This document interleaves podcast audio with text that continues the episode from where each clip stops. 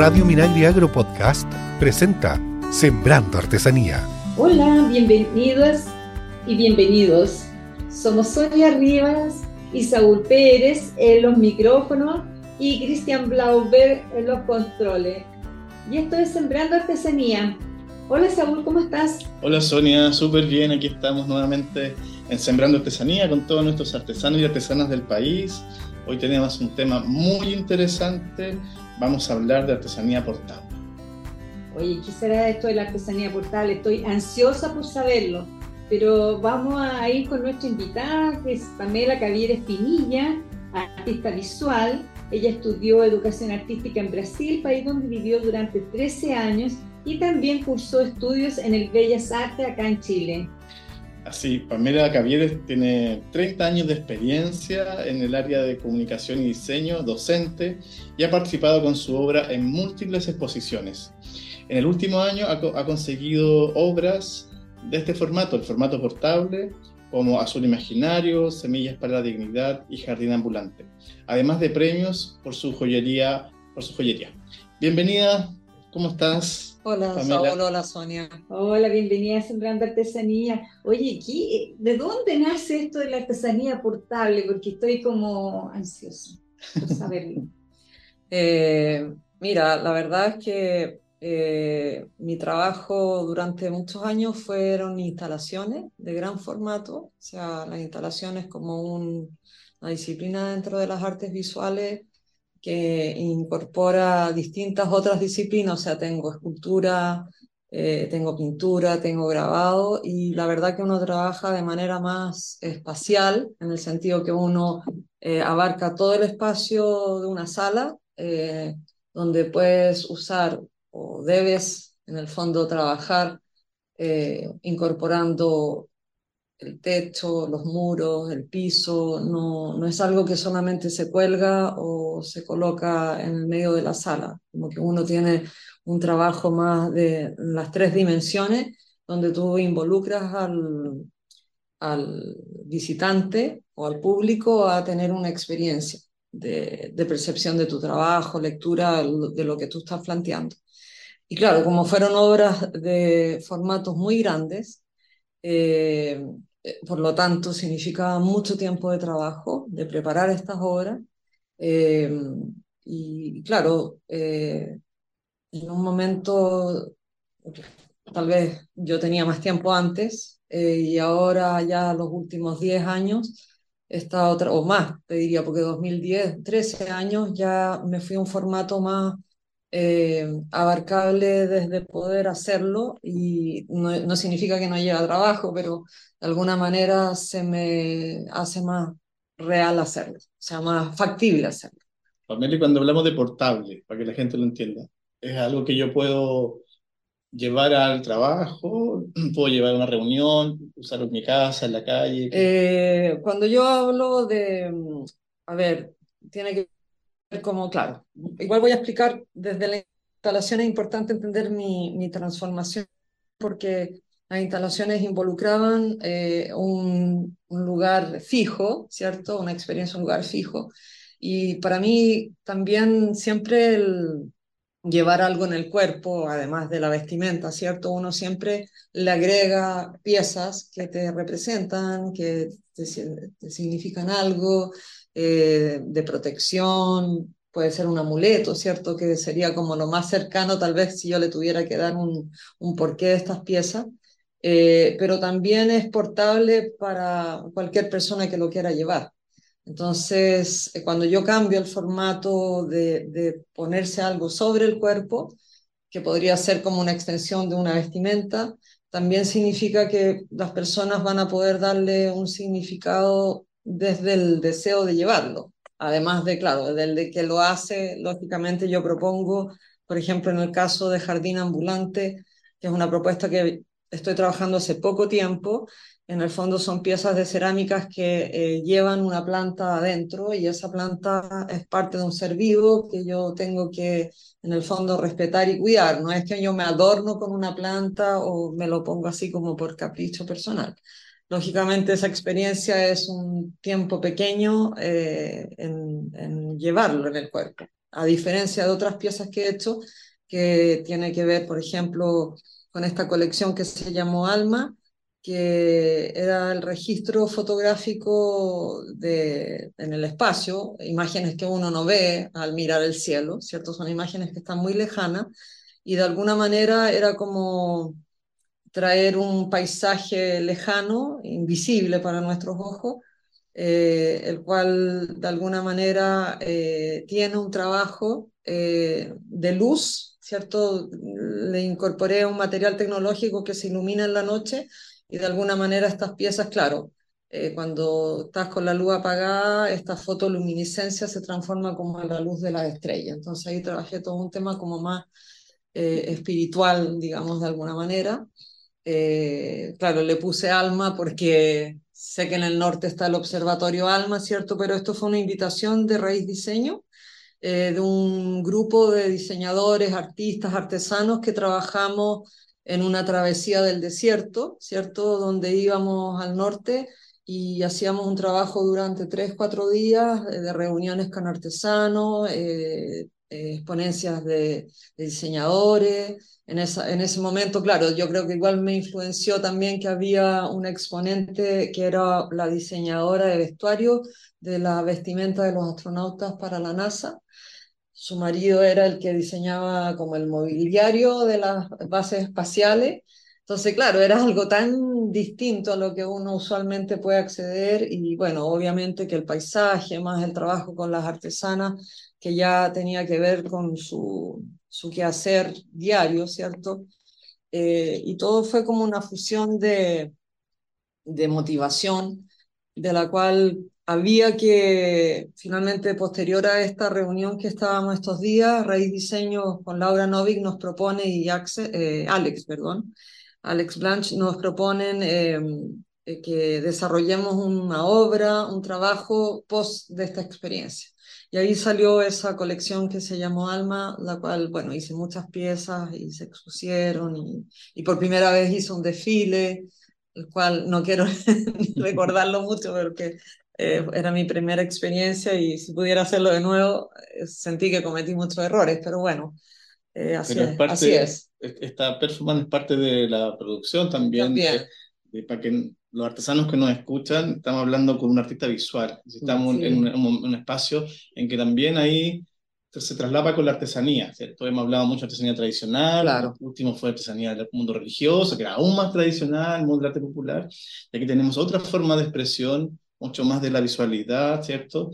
En donde aquí un artista visual eh, toma cosas de la artesanía, ¿cierto? Y lo transforma con mucho material reciclado, lo que vemos acá en la mesa, ¿cierto? Sí, eso es lo que te iba a preguntar, porque para que los auditores eh, puedan eh, ver lo que nosotros estamos viendo ahora en este momento, el jardín portable eh, son piezas pequeñitas, como de 8 mm, centímetros, de una cerámica gres que tienen un hoyito, como, son como maceteros, pero artísticos, que tienen forma geométrica y, un lacito, un cordón, para cordón, en el cuello y que ahí uno podría trasladar una pequeña suculenta o a lo mejor otra, otro tipo de plantita, pero mm, eh, que tampoco es por mucho rato, como dice aquí la, la, artista, ¿no? Porque la planta se estresa, así que eh, yo pensaba que a lo mejor eso uno después que lo traslada lo puede colgar. Claro, se cuelga. Claro, colgarlo en la casa donde, uno,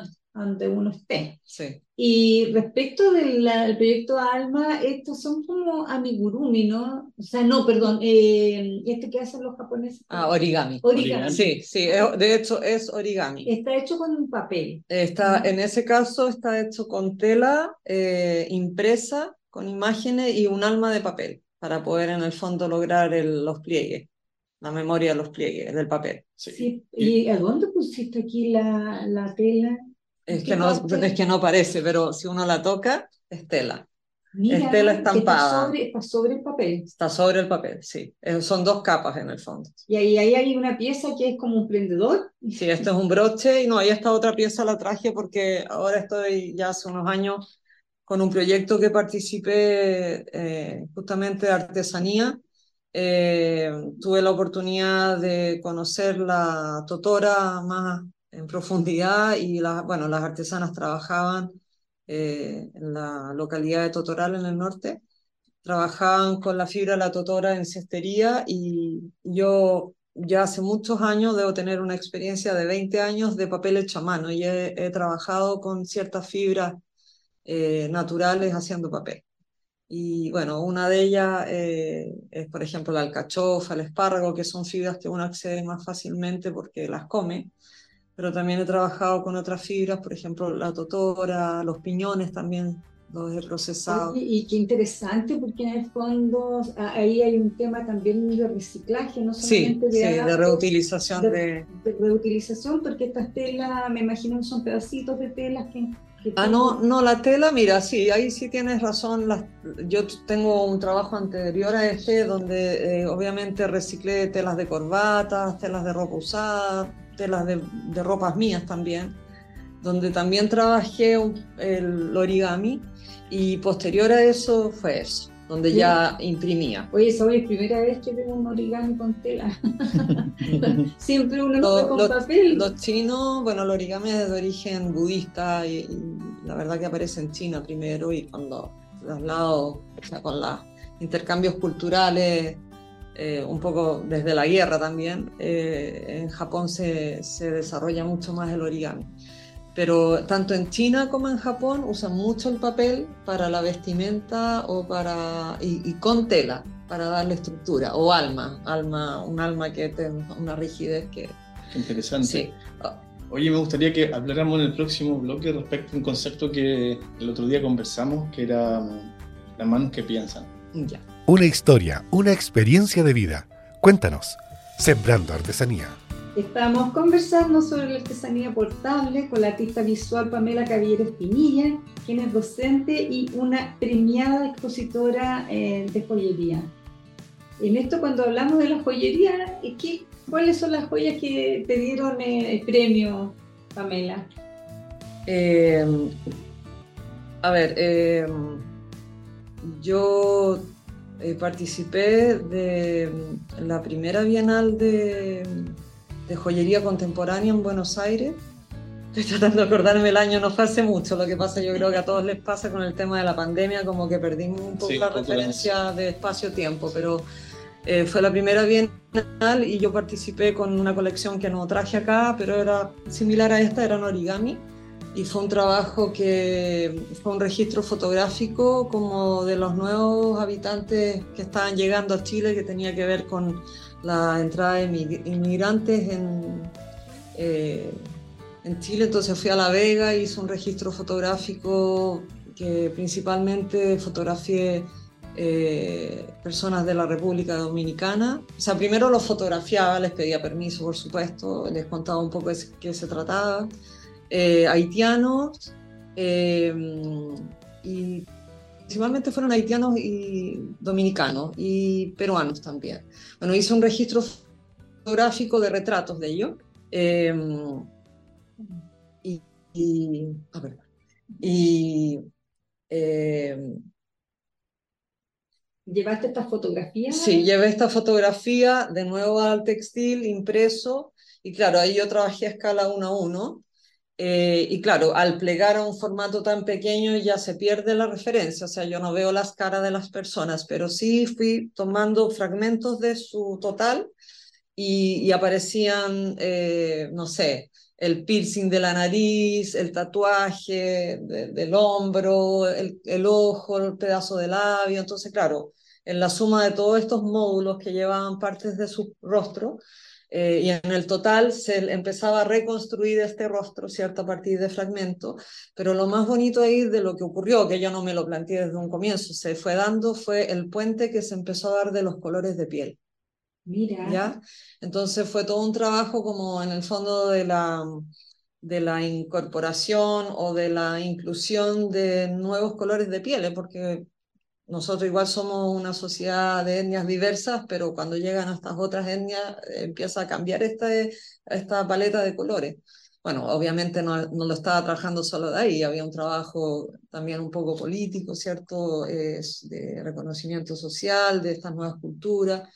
Y, y, bueno, y ahí hice piezas que fueron collares y, y broche y mandé a, este, a esta bienal porque había una postulación y, y gané un premio que igual lo cuento porque no gané ni primero, ni segundo, ni tercero, y no existía el premio en ese momento el cual me dieron, que fue el premio del jurado. Ah, ¿Ya? lo, cual, lo cual fue un premio especial y, me sentí, sí, me sentí como igual valorada porque hubo la necesidad de crear un premio porque para dejar reconocido el trabajo.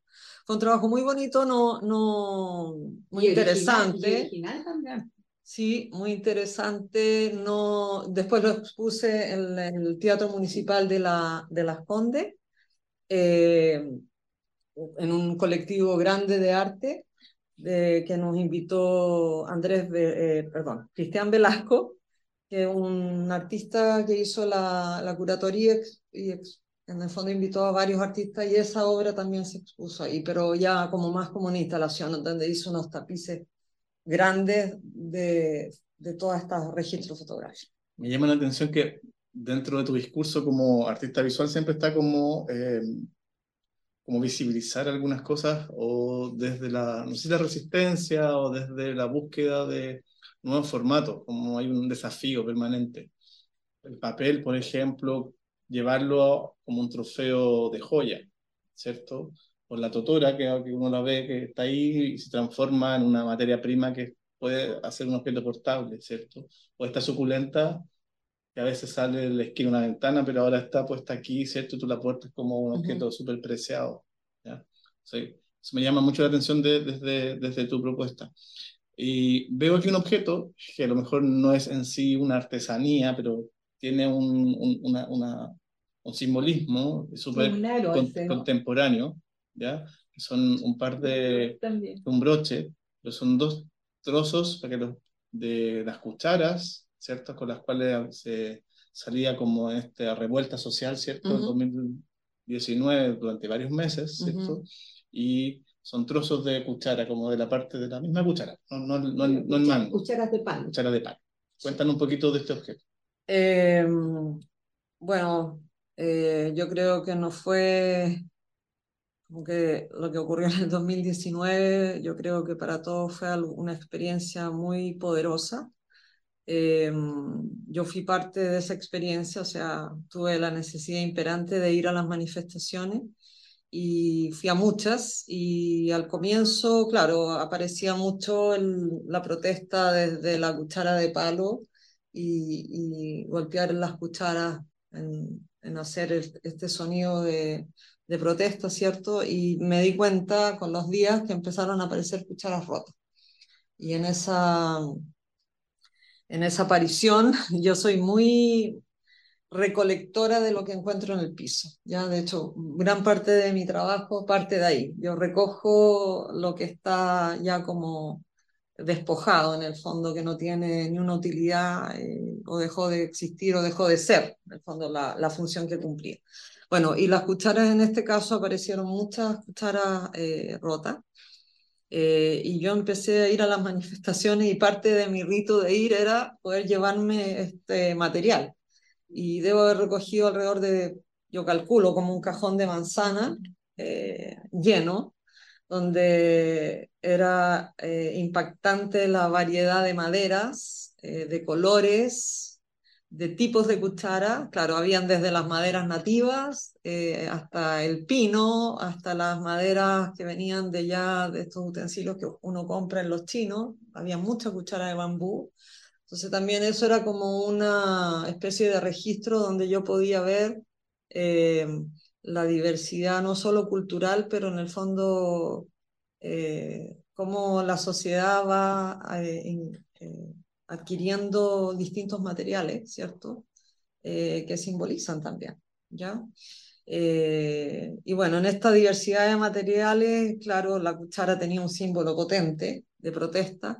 Y bueno, yo recolecté esto con la idea de hacer algo. Siempre cuando recolecto yo digo esto es como un tesoro y me va, va a ser una materia prima para un trabajo. Y bueno, la tuve, imagínense, desde el 2019 y recién en el 2022, como que ya tomé la decisión desde el comienzo del 2022 de hacer algo. Y, y, el tema era que era tan sagrado para mí este material que no sabía qué diablo hacer sin, sin dejar de que siguieran siendo lo que eran, ¿ya? Porque era como un material que era eh, sagrado, como le dije, o sea, del cual eh, involucraba un respeto. No, no se podía hacer cualquier cosa. Un capital simbólico. Demasiado potente.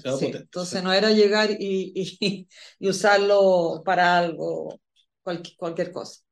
Bueno, y manipulándolo, eh, de repente me di cuenta, porque en un momento también, igual esto era muy fuerte, ve, si uno rota la pieza, se transforma en un ojo.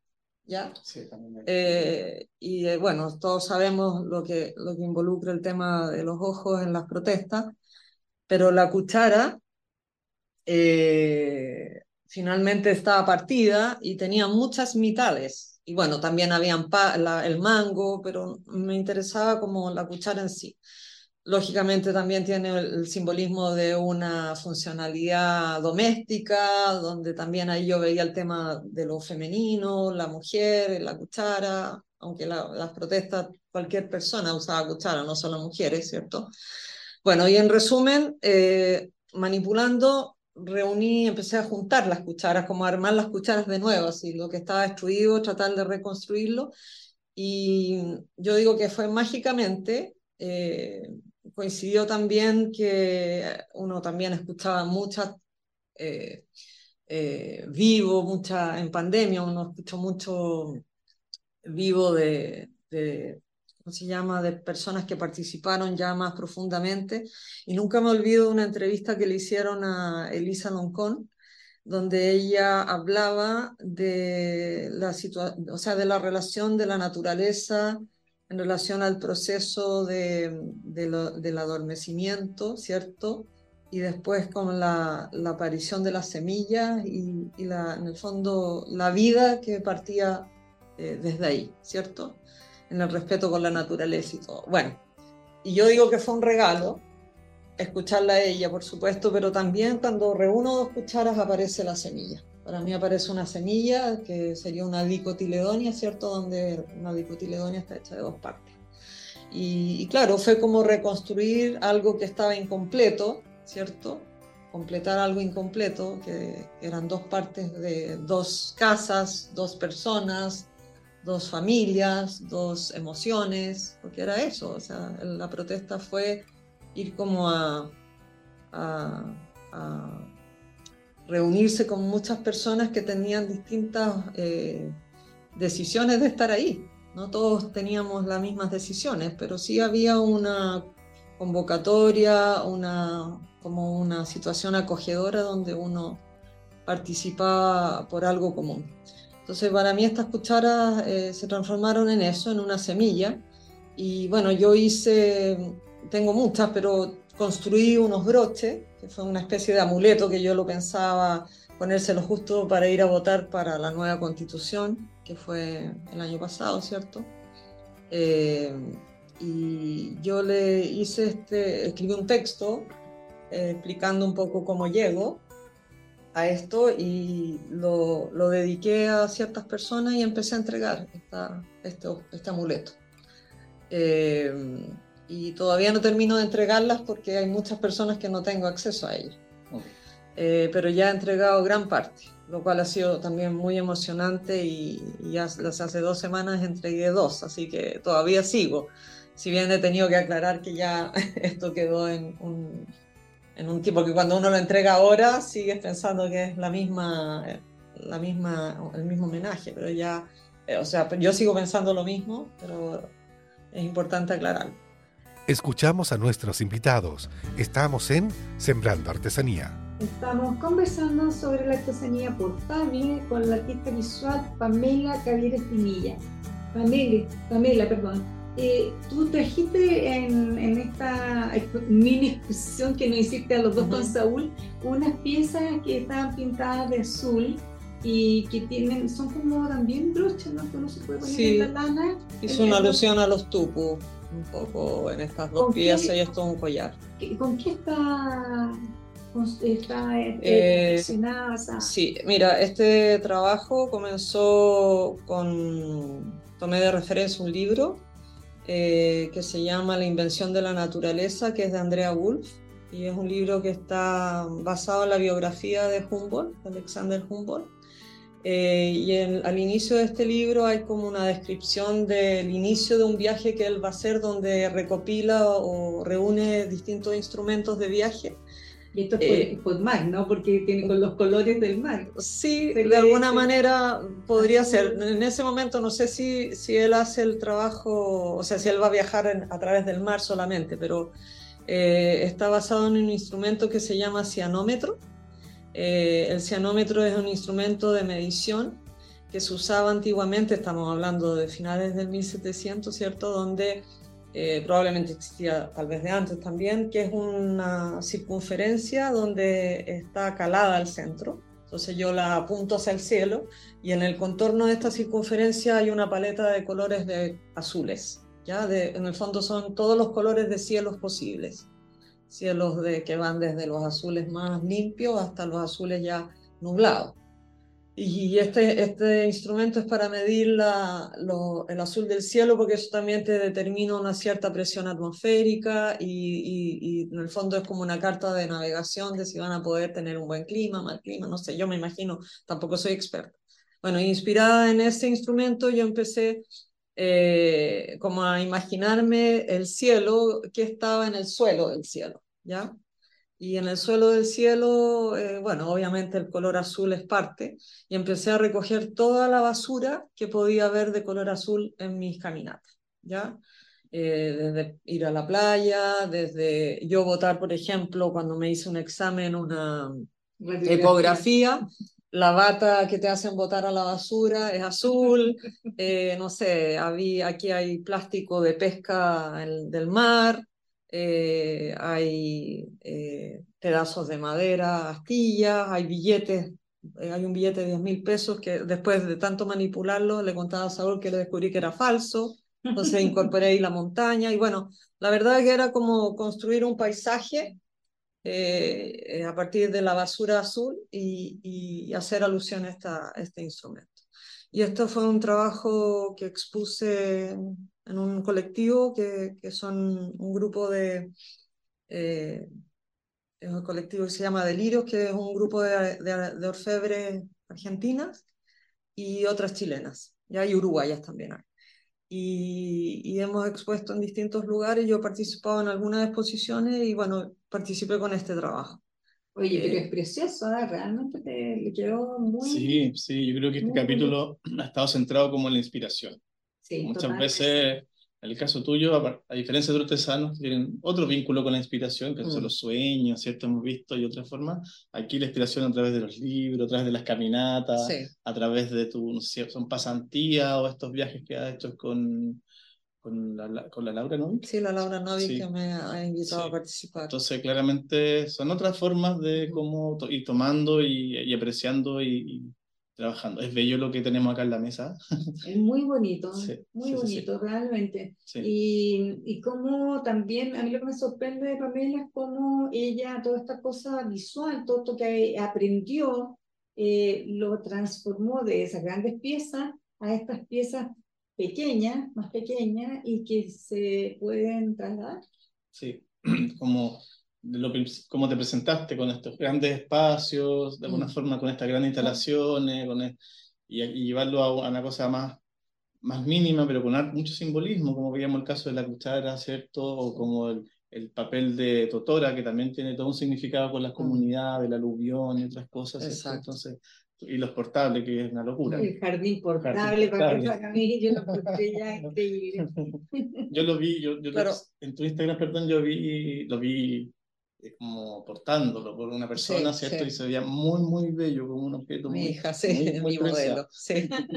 claro, lo otro importante decir acá que las cosas que uno puede llevar en el cuerpo también siento que a diferencia del arte es más asequible de poder tenerlo, ya porque estas grandes instalaciones que yo hacía que fueron, ponte tú, en el Museo de Arte Contemporáneo, hice varias, en la Sala Gabriela Mistral, eran obras que además, a pesar que hacía pequeños objetos, hay una exposición que hice con casi 18.000 origami, que me demoré con un equipo en pegar ocho días, Eso, ahí yo creo que me empecé como a reflexionar acerca de eso. Todo esto durante lo que duró la exposición, que incluso la pidieron alargue, la gente se iba llevando eh, los objetos. O sea, se lo iba llevando y yo estaba preocupada porque la idea era que no se perdiera como la lectura del trabajo. Eh, pero la gente como que siempre necesita llevar algo, eh, fetichista, no sé, pues coleccionista. ni siquiera te lo pagaban. Eh, claro. Bueno, no, no me importaba tanto eso, era más que nada que se desarmara la obra.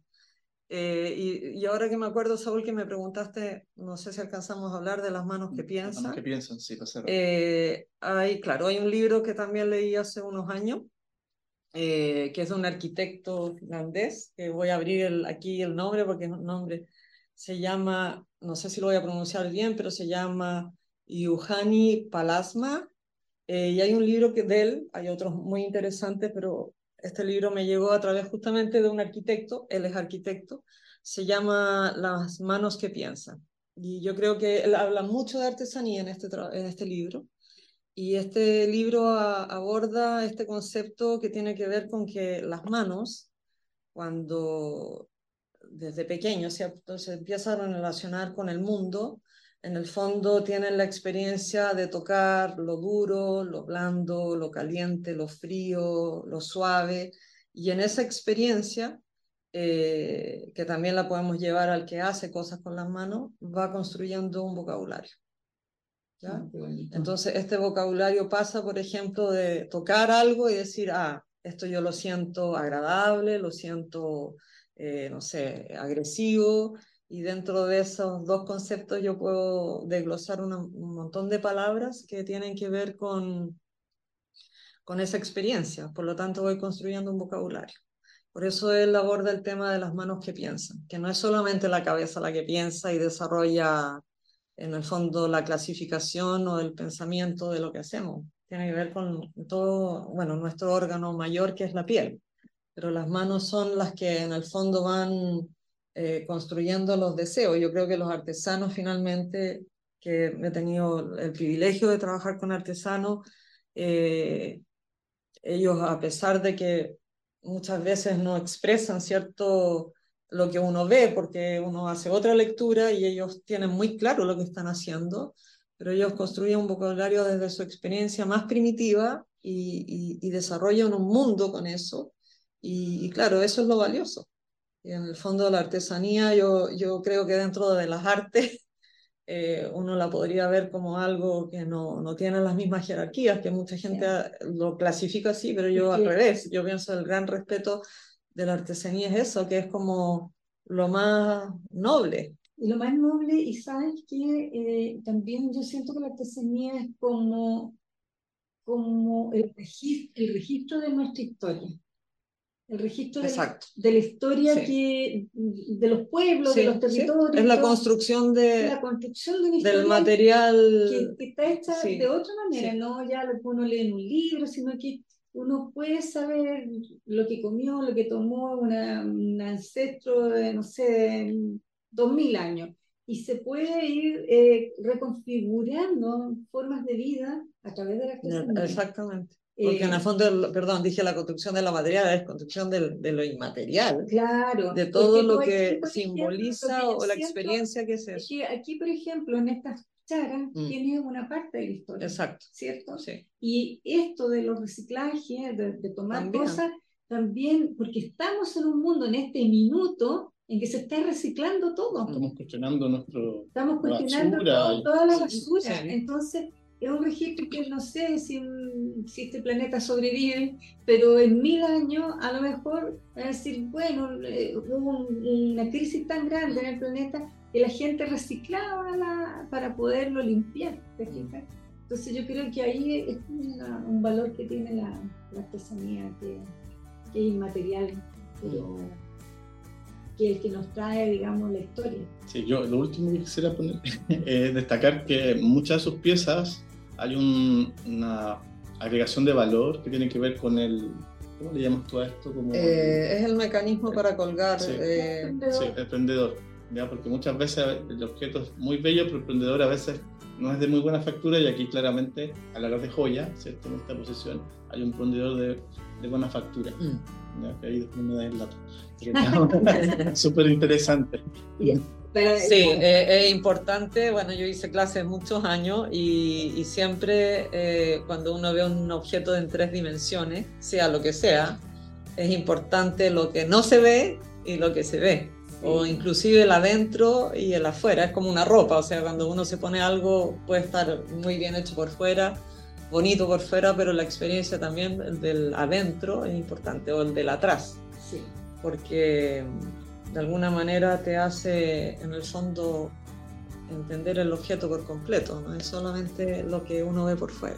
Oye, eh, Pamela, ¿dónde tú piensas hacer alguna exposición donde la gente pudiera, pudiera ir a conocer estos mm. objetos?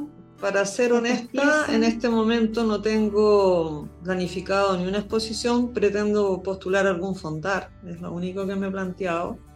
Estoy como un proceso largo de, de porque hago cosas muy distintas estoy ahora en esto de la cerámica, es lo, que más me motiva en este momento. Yo creo que por ahí voy a, me voy a plantear algo más, claro, muy interesante. De mayor proyección. Oye, lamentablemente estamos llegando al final de, este capítulo, Salud Panela. Eh, así que yo te quiero dar las gracias por haber estado acá en Sembrando Artesanía y habernos traído, compartido también eh, parte de lo, de lo, que tú haces con tus manos y con toda la sabiduría que ya tienes. Sí, todo este manejo intelectual también que, que, desborda de acá, que se nota que hay una, hay una, hay una mirada más profunda desde tu, desde tu lugar donde te ubicas. Lo último, ¿cuáles tus redes sociales? Mis redes sociales tengo dos. Eh, hace poco abrí mi red social que va a ser específica de, cerámica, que se llama Memoria Cerámica, o sea, memoria-cerámica. Estoy tratando como de captar seguidores porque donde tengo mayores seguimientos en mi, otra, en mi otro Instagram que se llama Alma, bajo, Pamela, bajo, Cavieres. Eh, son esos dos. Eh, plataformas las que uso para poder publicitar mi trabajo. Muchas gracias. Muchas gracias, Pamela. De nada, muchas gracias por la invitación. Cuídense mucho, sigan en nuestras plataformas, estamos en Spotify, en Apple Podcast y también en radiominagri.cl. Chao, chao. Chao, chao. Chao, gracias. Sembrando Artesanía es una iniciativa de INDAP y FUCOA del Ministerio de Agricultura. Escucha este y otros programas de Radio Minagri Agro Podcast en el sitio web www.radiominagri.cl y síguenos también en Spotify y Apple Podcast.